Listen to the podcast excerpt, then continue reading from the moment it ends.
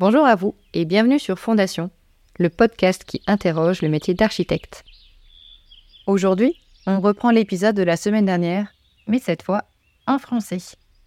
J'ai donc traduit ma conversation de la semaine dernière et vous entendrez donc au micro mon amie Léa qui prête sa voix à Ruth Schagman. Donc Ruth Schagman est présidente du Conseil des architectes d'Europe, aussi appelé CAE. Ensemble, on parle du rôle du CAE je la questionne aussi sur qui est architecte ou non en Europe.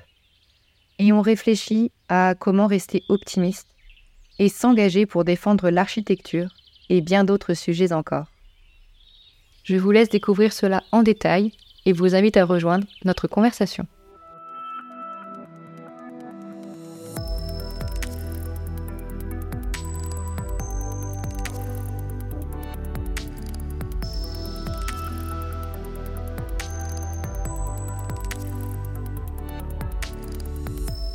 Aujourd'hui est un épisode spécial. C'est mon amie Léa qui va prêter sa voix pour traduire l'épisode réalisé avec Ruth Schagman. Donc Ruth est une architecte qui a étudié en Allemagne. Elle a fondé son bureau Vice Versa Architecture et Médiane avec son mari en 2006. Elle est très investie puisqu'elle a été élue membre du bureau exécutif du Conseil des architectes d'Europe de 2016 à 2021. Elle a également été coordinatrice du réseau européen des autorités compétentes en matière d'architecture membre du groupe de coordination Europe de la Chambre fédérale des architectes allemands et chef du département de la politique professionnelle nationale et internationale de la Chambre de Baden-Württemberg en Allemagne. Depuis 2021, Russ est élu président du Conseil des architectes d'Europe pour un mandat de deux ans et j'ai le plaisir de la rencontrer dans le bâtiment du Conseil des architectes d'Europe. Bonjour Léa alias Russ aujourd'hui. Bonjour Solène, merci de m'accueillir. Eh, juste un petit changement, je suis plus chef de l'unité du Bade-Württemberg, je suis maintenant directrice générale au niveau fédéral, ici à Bruxelles. Depuis janvier, euh, je vis donc ici à Bruxelles je suis vraiment heureuse, engagée et j'adore cette ville. Il y règne une ambiance extraordinaire, il y a beaucoup de jeunes, particulièrement liés aux institutions européennes et aux universités. C'est donc formidable et je suis ravie de vous rencontrer ici. Merci, je suis également ravie d'être ici à Bruxelles. C'est vraiment pas loin de Luxembourg et ça permet notamment de pousser les limites du podcast plus loin au niveau européen.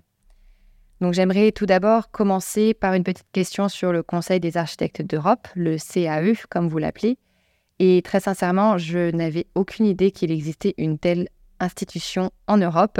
Donc pour les gens comme moi, pourriez-vous en dire un peu plus sur cette institution, sa mission et ses objectifs? Oui, alors déjà, je pense que c'est normal de ne pas avoir connaissance du CAE.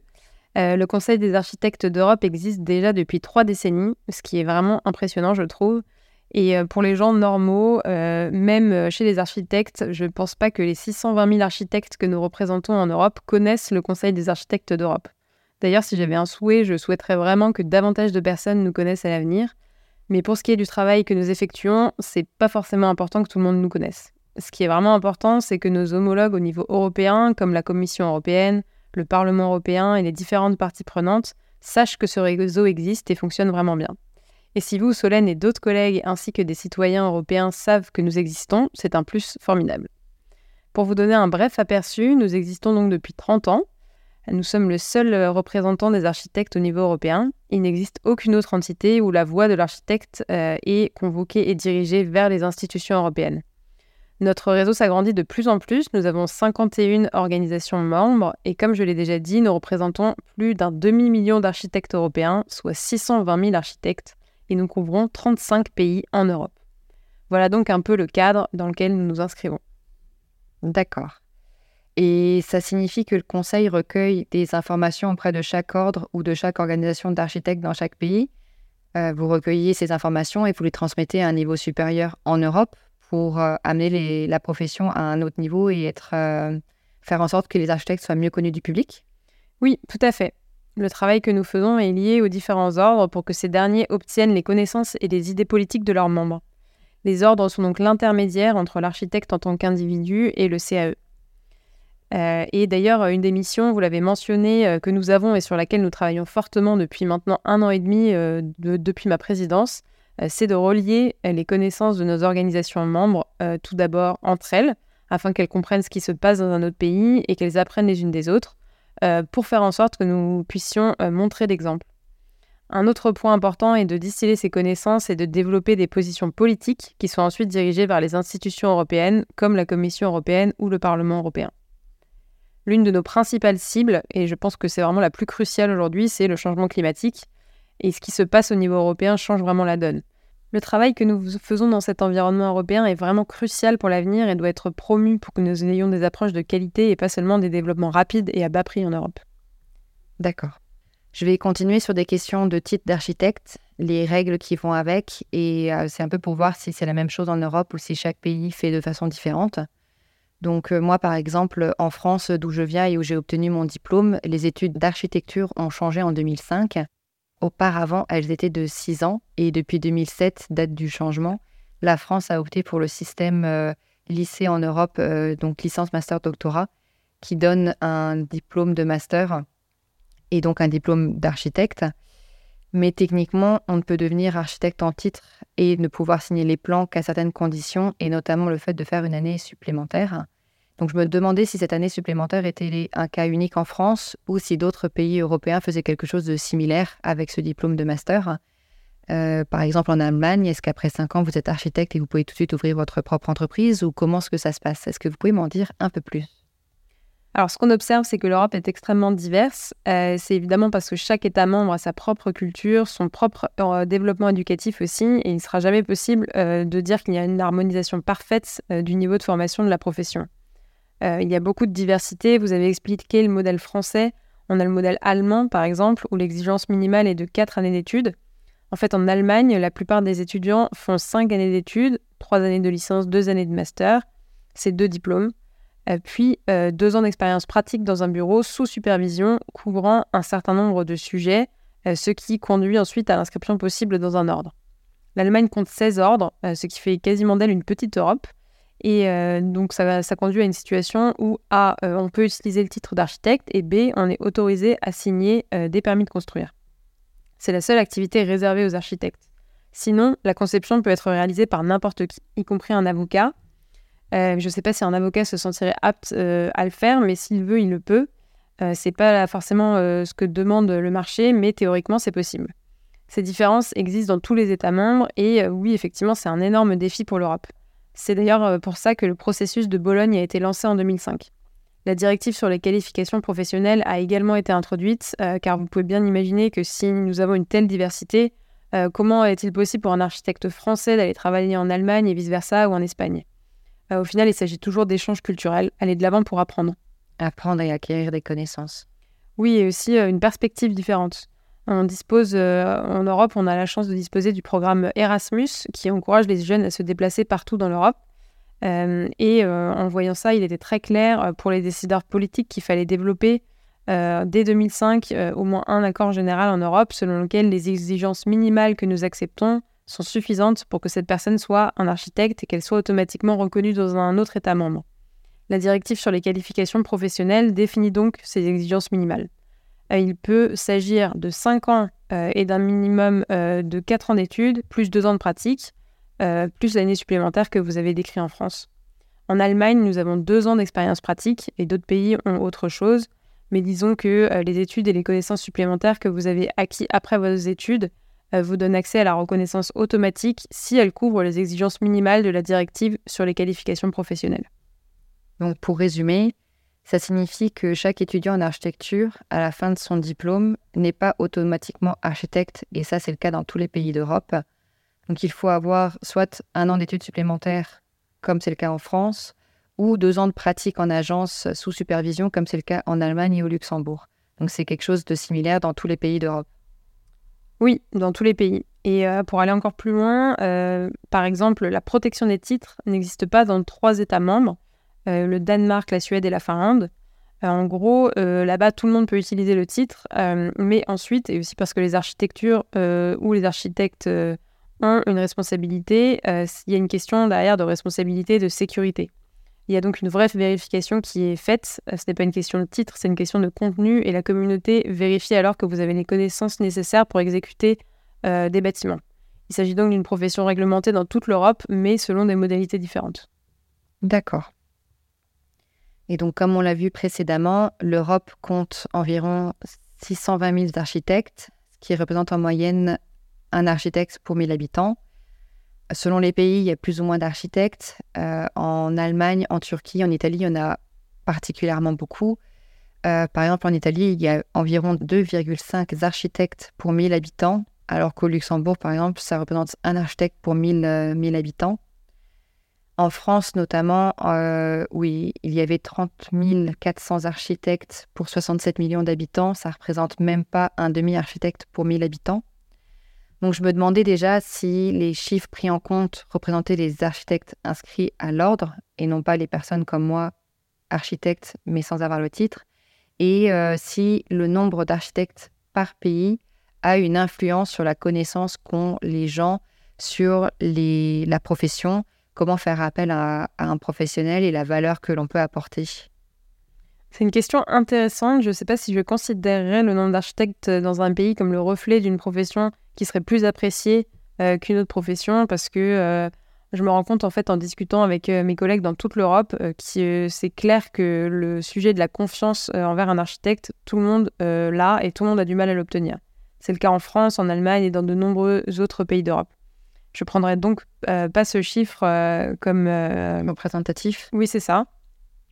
en revanche, ce qui est intéressant, donc on a parlé de la reconnaissance d'une qualification et d'un enseignement similaire en Europe, même s'il n'est pas harmonisé. en Europe, les jeunes peuvent se déplacer en fonction de la situation économique du coup. Par exemple, en Allemagne, nous avons actuellement une forte densité d'architectes, mais bien que nous soyons dans une situation critique actuellement, les bureaux d'architectes sont toujours à la recherche d'employés parce que le marché en Allemagne est toujours, disons, bon. Dans les années 2000, c'était totalement différent. Euh, nous avions toujours une forte densité d'architectes, mais pas de marché.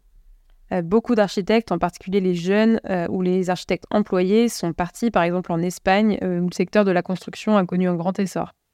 je ne sais pas pourquoi, mais la densité est très différente et elle reste fondamentalement stable. Nous avons gagné plus d'architectes, d'après notre étude sectorielle d'ailleurs, nous avons gagné 100 000 architectes en Europe mais il s'agit davantage de flexibilité que de la situation du marché, et même dans ce cas, la densité n'a pas vraiment changé au fil des ans. Mais vous avez dit que dans tous les pays d'Europe, les architectes sont quand même concernés par, euh, par ce problème. Oui, et c'est vraiment dommage. Euh, si on regarde les discussions qu'on a actuellement sur le changement climatique, euh, la valeur et la contribution que les architectes en Europe apportent à notre environnement de vie, et pas seulement l'environnement bâti, mais aussi à l'échelle d'une ville, du village, de la planification, c'est vraiment significatif.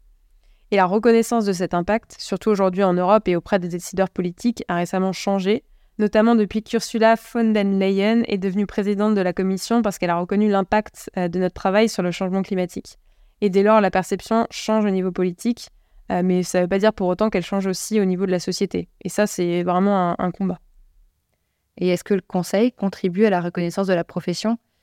Parce que je pense que c'est vraiment important de faire connaître les architectes au public, mais comment est-ce qu'on peut faire en sorte que cette profession soit davantage reconnue pour ce que nous faisons, pour l'impact que nous créons? Euh, Comme vous le dites, c'est aussi le cas pour, euh, c'est aussi le cas avec les nouveaux bâtiments et le changement climatique, mais nous avons une valeur à ajouter. Alors, comment pouvons-nous être davantage reconnus pour le travail que nous faisons et ce qu'on peut apporter concrètement à un projet? Alors, je pense qu'il y a deux éléments importants. Euh, tout d'abord, nous avons d'excellents exemples de bonnes pratiques. Alors, je ne sais pas comment font les chirurgiens et les dentistes, mais au moins nous, les architectes, euh, nous avons beaucoup d'exemples à montrer. Euh, et je ne parle pas seulement des grands projets, mais aussi des petites interventions de taille moyenne à toutes les échelles. Nous avons de, bons, exemples qui dépendent bien sûr toujours de la vision du client du projet. Et je pense que l'un des éléments importants est de partager encore plus ces exemples de meilleures pratiques parce que nous devons passer à l'échelle supérieure. Il ne suffit pas de se contenter de ce qu'il se passe, il faut aller encore plus loin pour l'avenir. Et de toute façon, les organisations euh, membres font euh, déjà la promotion de ce sujet au niveau national, et par conséquent, le travail en commun avec les organisations membres est également très important. D'accord. Et tout à l'heure, vous disiez qu'il y a un nombre différent d'architectes dans chaque pays, notamment en raison de euh, la quantité de travail et le marché. Et j'ai lu dans l'étude qu'il y avait une augmentation du marché sur la construction en 2022. En revanche, à Luxembourg, c'est un peu le contraire. Depuis l'an dernier, il y a une perte d'environ 30% des permis de construire.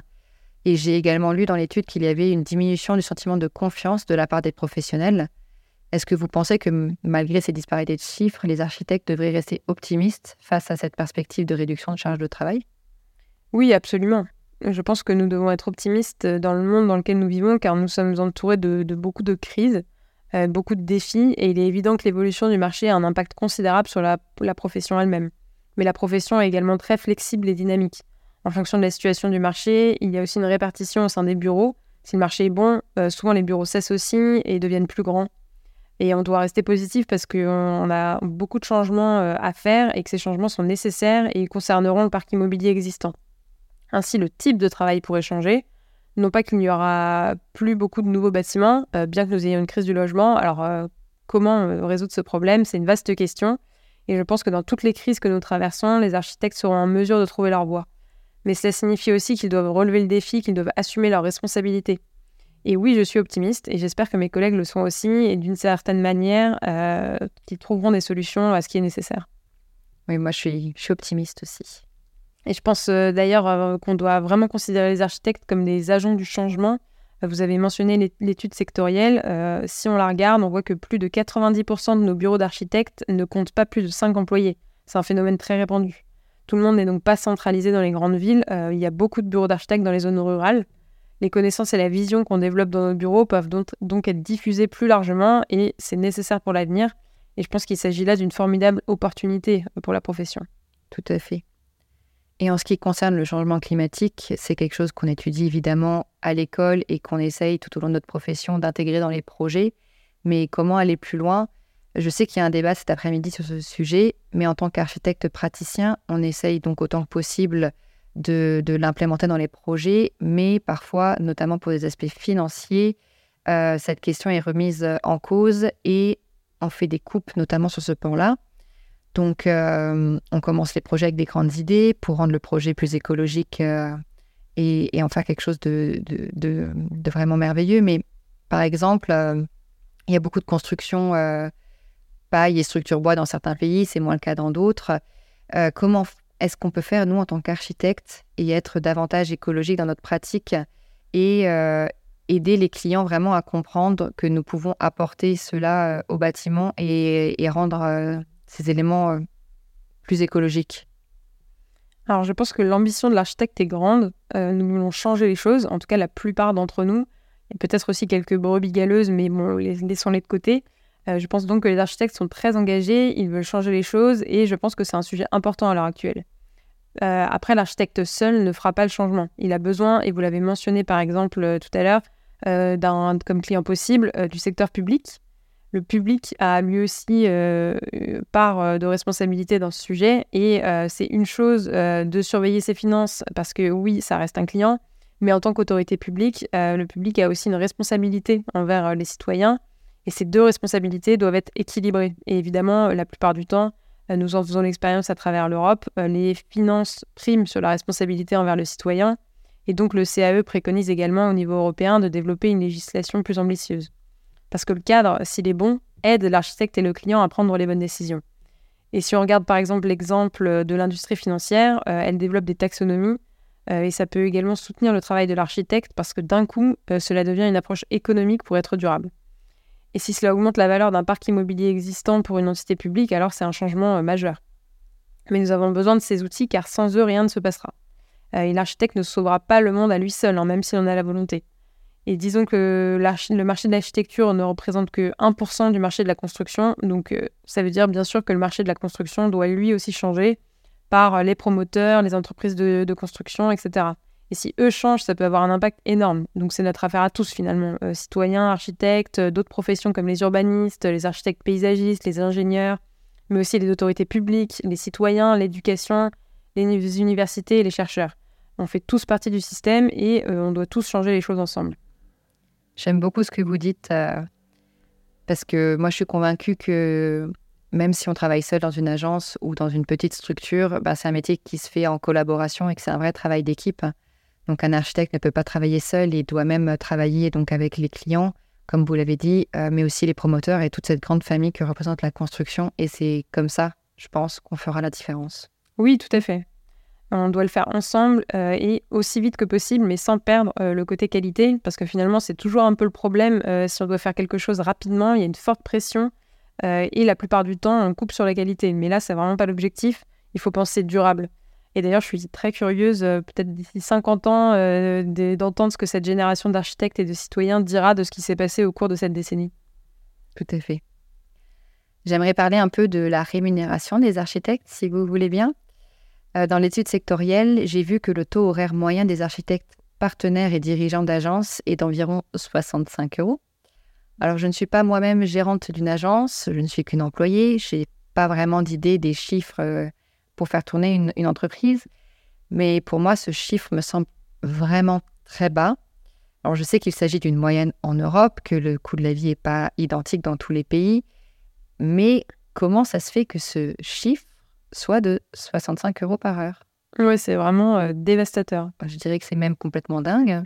C'est vraiment fou et ça montre aussi de manière euh, cruciale euh, l'importance de la concurrence des prix sur le marché et c'est aussi un objectif important du Conseil des architectes d'Europe. Nous avons besoin d'une concurrence basée sur la qualité. Les architectes sont prêts à rivaliser, mais nous ne voulons pas rivaliser sur les prix, nous voulons rivaliser sur la qualité. Et il existe différents instruments, il peut s'agir de marchés publics, de concours, euh, mais oui, la situation est vraiment, vraiment mauvaise et c'est pour ça que je suis vraiment contrariée quand j'entends certains élus de la Commission européenne qui disent à propos du marché de l'architecture, euh, vous avez besoin de plus de concurrence. Euh, et là, je leur réponds, quelle concurrence supplémentaire? Euh, L'OCDE vient de reconnaître que nous sommes l'une des professions les plus libérales d'Europe. Comment pouvons-nous ouvrir davantage le marché et comment pouvons-nous baisser les prix?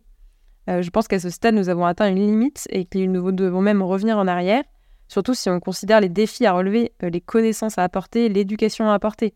Le travail de l'architecte doit être rémunéré en fonction de ce qu'il apporte ou de ce que l'agence apporte. Donc euh, oui, cette question euh, du, prix, euh, du taux horaire, c'est un point important en Europe et un vrai problème.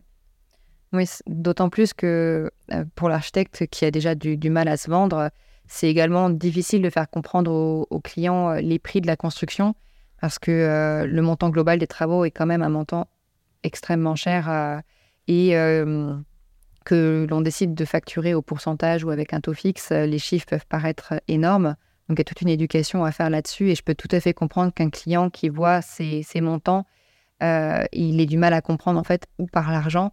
Mais c'est vrai que c'est pas juste pour faire fonctionner une agence, c'est pour payer les employés euh, et se verser un salaire. C'est aussi euh, du temps de, cerveau et donc à prendre en compte, et notamment dans la construction, comment faire comprendre que les temps ne sont pas que gérés par l'architecte et que certains retards ne sont pas toujours anticipés. Donc c'est une question que j'ai notamment euh, évoquée avec l'ordre français et l'ordre luxembourgeois, de la façon dont on peut, euh, dont on ne peut pas imposer un prix à tout le monde. Et ça, c'est quelque chose que je comprends parfaitement. Mais d'un autre côté, je ne peux pas m'empêcher de me demander euh, comment est-ce qu'on va faire, parce qu'avec la concurrence des prix, on a tendance à vouloir absolument rabaisser son tarif pour obtenir un chantier et un travail. Mais en fait, on fait que couper dans le budget, et donc, à force de couper, on ne peut pas couper ailleurs que dans la qualité. Donc c'est un cercle vicieux et je me demande vraiment comment on va pouvoir le briser.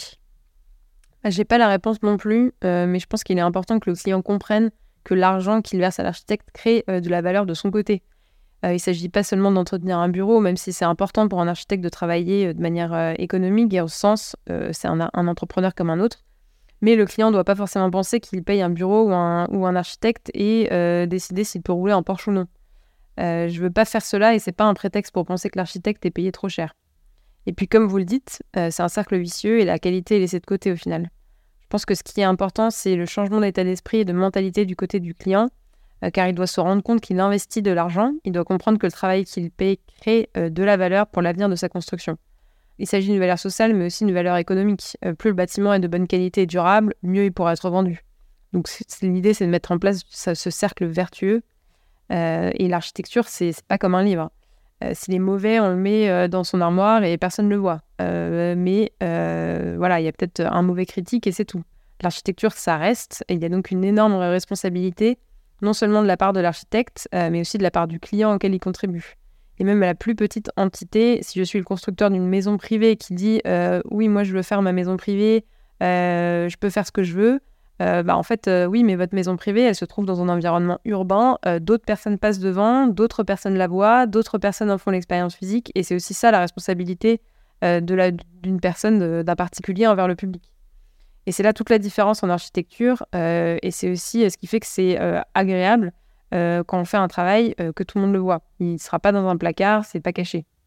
Oui, tout à fait. C'est la beauté de notre travail, de créer des espaces, de pouvoir y entrer, de voir ce qu'on a créé. C'est vraiment un sentiment très puissant de création. Oui, et de voir aussi comment les autres vivent et évoluent dans ce, dans ce qu'on a, dans ce qu'on a créé, dans le contexte qu'on a défini.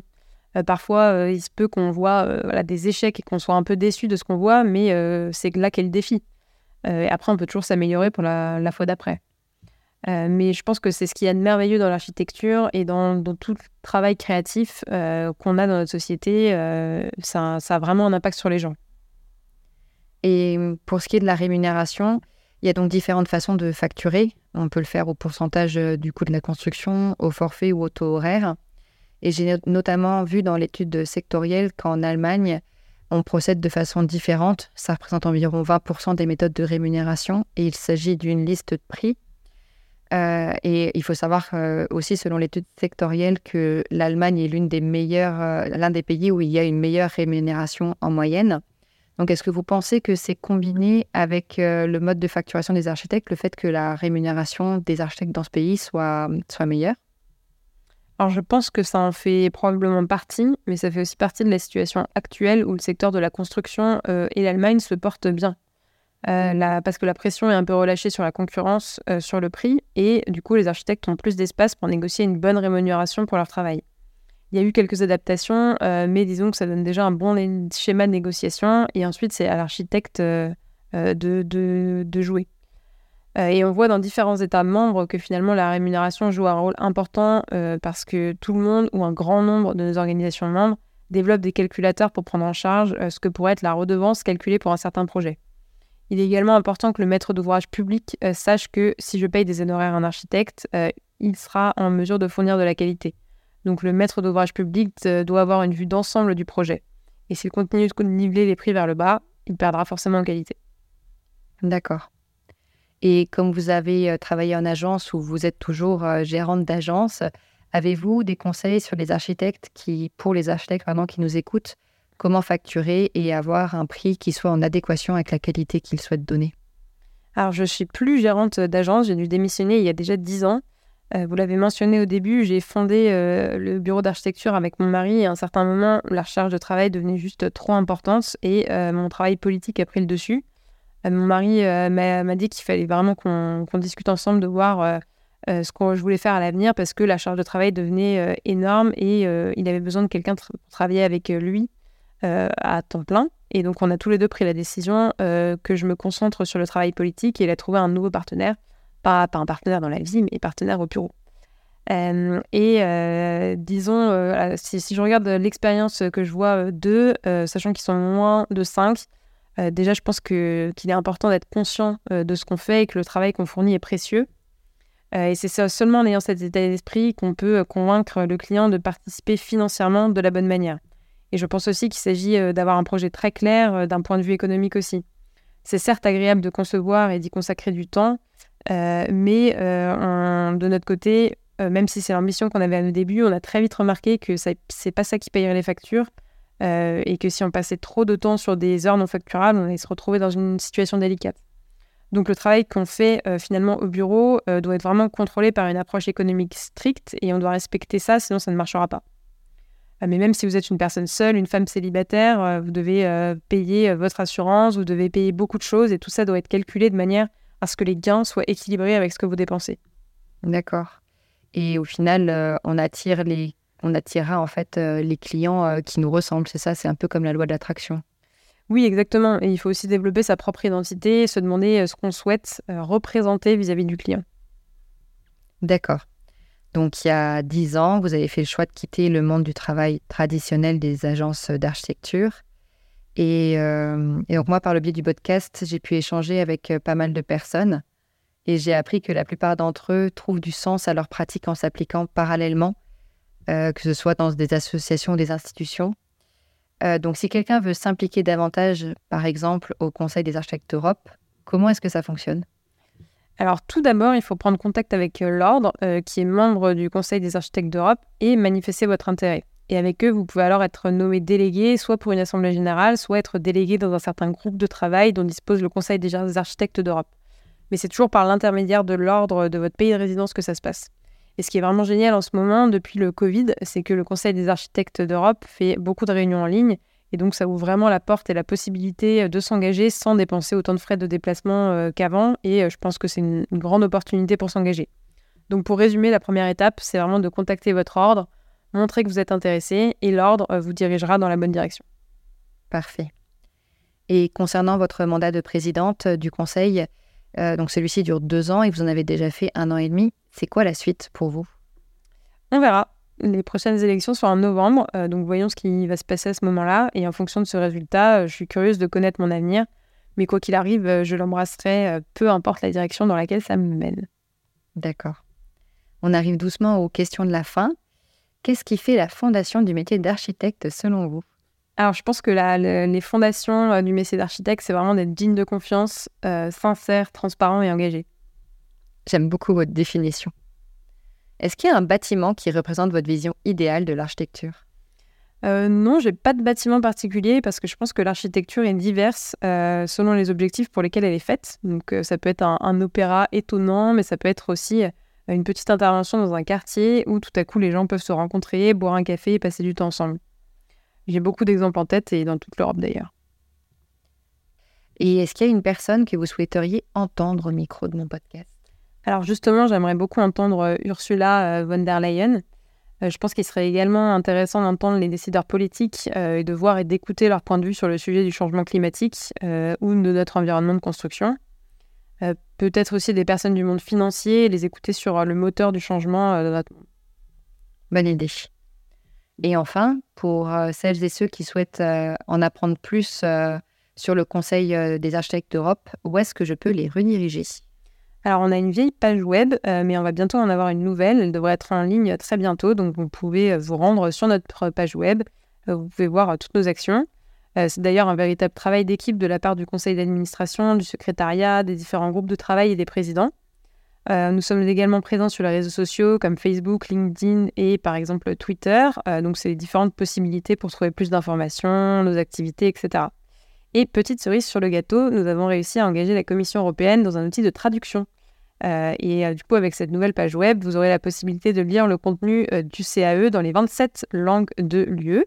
Et nous partagerons cet outil avec nos organisations membres. Donc elles auront toute la possibilité de traduire leur propre site web dans toutes les langues. Et ça, ça change vraiment la donne parce que ça veut dire qu'on n'aura plus de barrières linguistiques et qu'on pourra partager des informations dans toutes les langues. Et ça va aussi permettre aux architectes d'être solidaires et de se connecter plus facilement les uns aux autres. Oui, et l'objectif, c'est de, permettre aussi une meilleure compréhension. Donc, on est, on est très heureux de ce projet et d'avoir le soutien de la Commission européenne pour le mener. On l'attend avec impatience et en parallèle, on développe d'autres projets pilotes. On verra où ça nous mène. Parfait. Bah, merci infiniment pour cette conversation qui était passionnante. Merci beaucoup. Et merci Léa d'avoir prêté ta voix.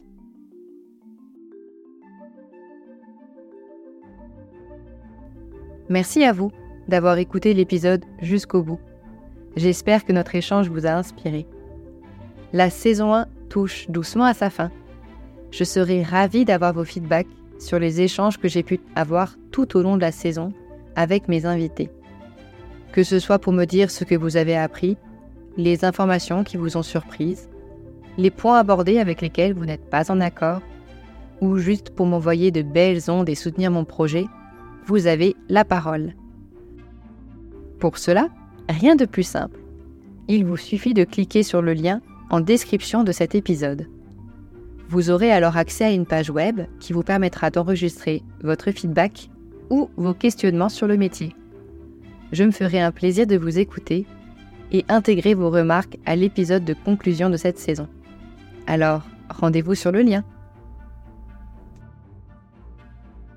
Un grand merci à la Maison de l'Architecture de Lorraine qui soutient mon projet et promeut les épisodes. Vous en apprendrez plus sur leur mission dans la saison 2. On se retrouve la semaine prochaine pour conclure cette saison 1.